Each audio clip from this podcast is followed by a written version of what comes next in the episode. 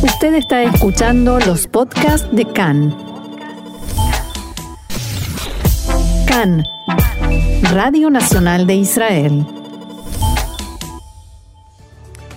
Último día de audiencia preliminar del primer ministro Netanyahu, tras el cual se esperará la decisión del asesor letrado Mandelblit sobre si habrá juicio y, en ese caso, ¿Por qué cargos? El Gabinete de Seguridad volvió a reunirse después de dos meses para tratar un proyecto de defensa contra Irán por un billón de shekels. Estados Unidos deja sin respaldo militar a sus aliados kurdos ante la incursión terrestre anunciada por Turquía en el noreste de Siria.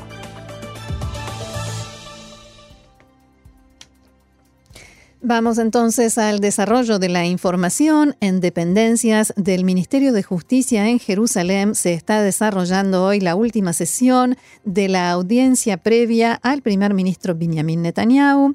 Están previstas dos sesiones o dos partes, una para la causa 1000 referente a regalos de lujo recibidos por el primer ministro y una para la causa 2000 sobre las conversaciones del primer ministro con el editor y dueño del periódico je 2 χρονών Arnon Moses para intentar lograr una cobertura favorable a cambio de imponer limitaciones al diario de la competencia Israel Ayom. Ayer se llevaron a cabo las audiencias sobre los casos 2000 y 4000. Los abogados de Netanyahu sostuvieron sobre la causa Walla Bezek que la amistad entre el primer ministro y el dueño accionista principal de Bezek no era suficientemente cercana como para considerar los, los tratos de Netanyahu con el eh, empresario Shaul Alovich que estos implicaran un conflicto de intereses y abuso de confianza.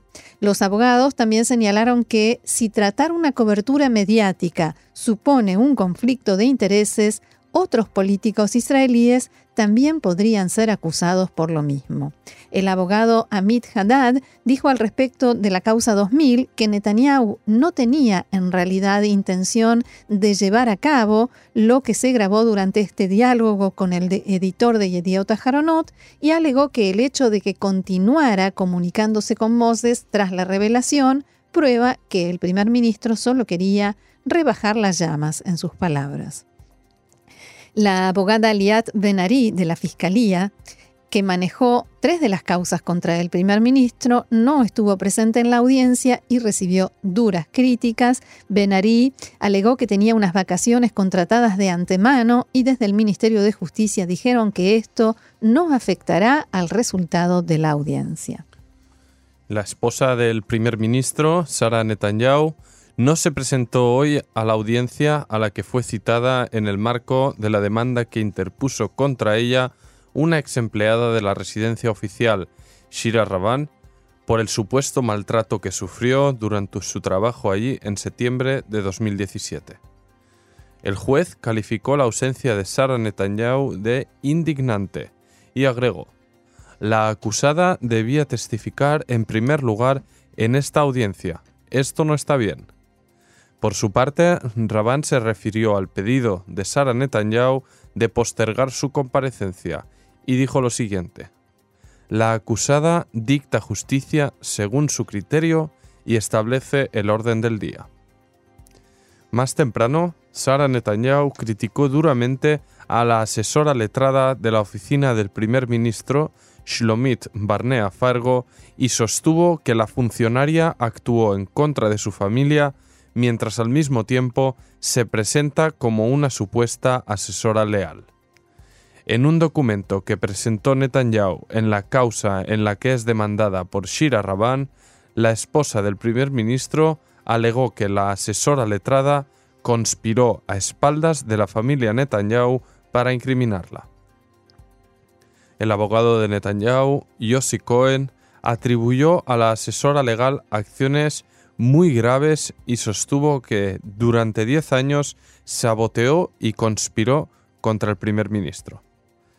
En junio pasado, Shira Raban declaró en la causa y dijo que desde el principio el sistema de trabajo era irregular, ilógico, vi lo que había que hacer y qué esfuerzo suponía, era imposible.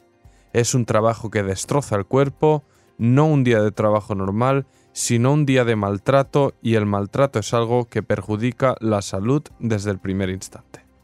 Cambiamos de tema. El Gabinete de Seguridad se reunió en la tarde de ayer, por primera vez en dos meses, en medio de advertencias por parte de los líderes israelíes en los últimos días de una creciente amenaza de seguridad por parte de Irán. Varios funcionarios citados como fuentes en los últimos días han estado insistiendo con esta advertencia, incluso el presidente Rivlin en distintos actos oficiales.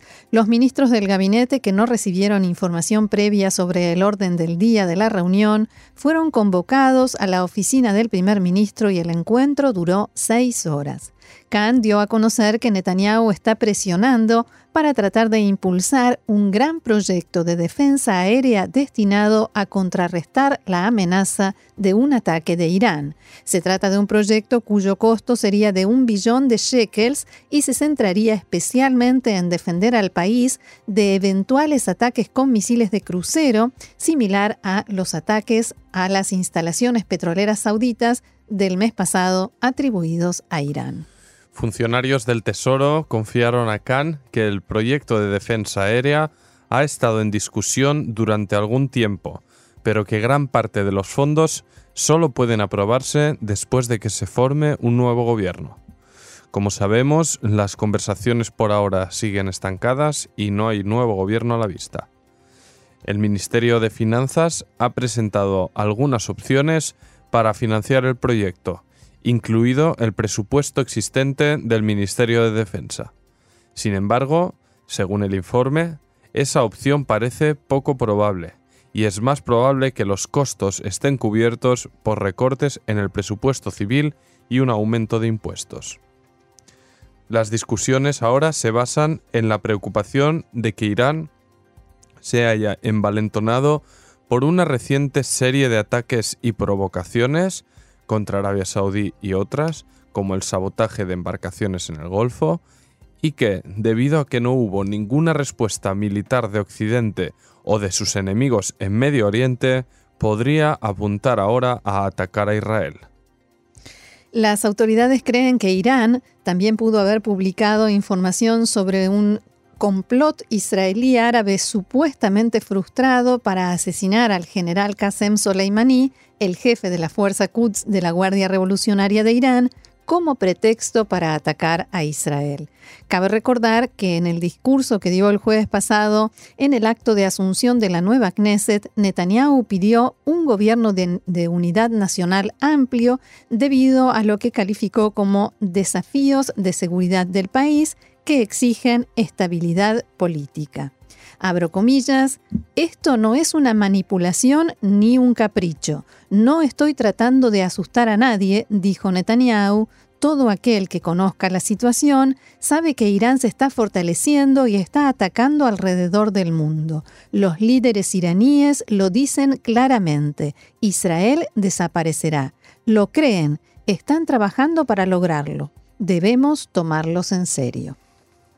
Y siguiendo en Oriente Medio, la noticia del día es que las fuerzas estadounidenses se están retirando ya del norte de Siria y dejarán a las fuerzas kurdas sin respaldo ante la prevista incursión terrestre del ejército de Turquía en el noreste de Siria.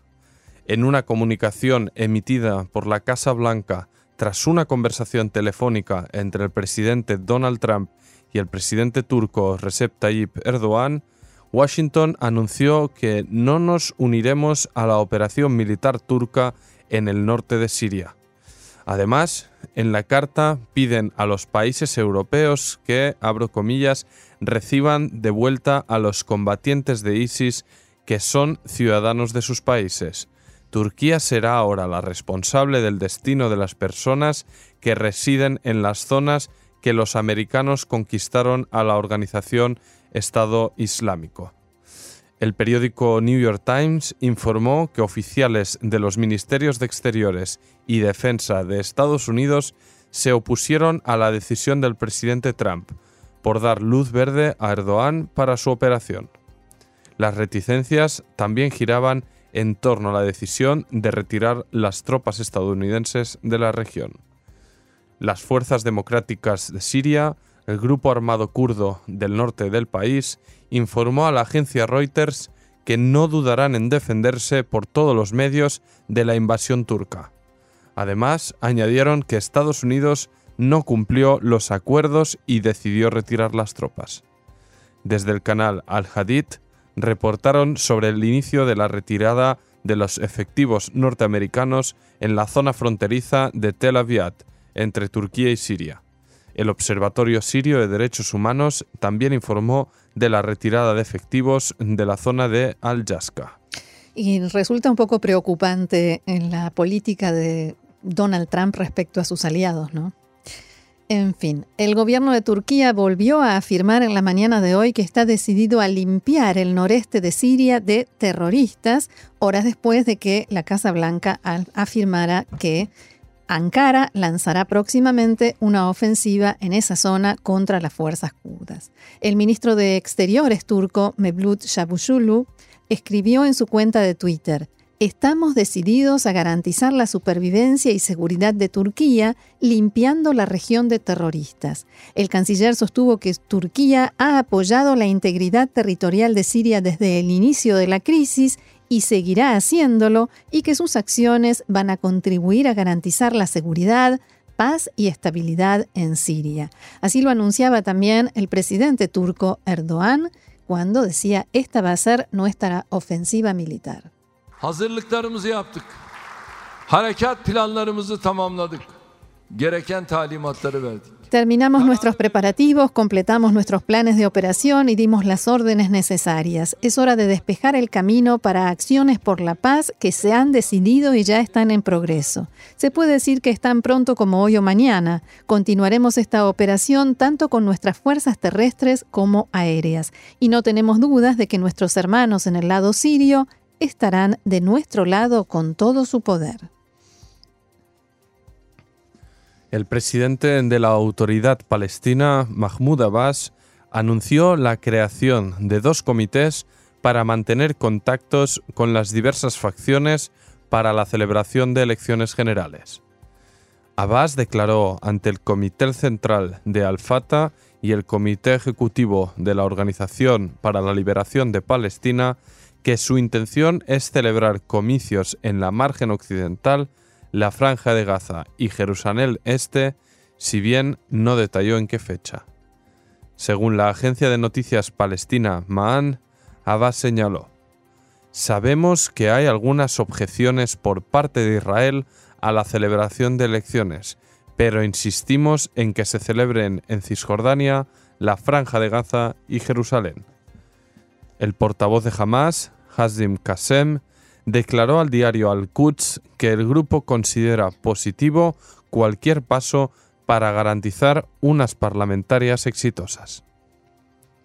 Cabe recordar que Abbas afirmó el 26 de septiembre, durante su discurso ante la Asamblea General de Naciones Unidas, que anunciaría la fecha para los comicios a su regreso de ese foro, algo que por ahora no ha pasado.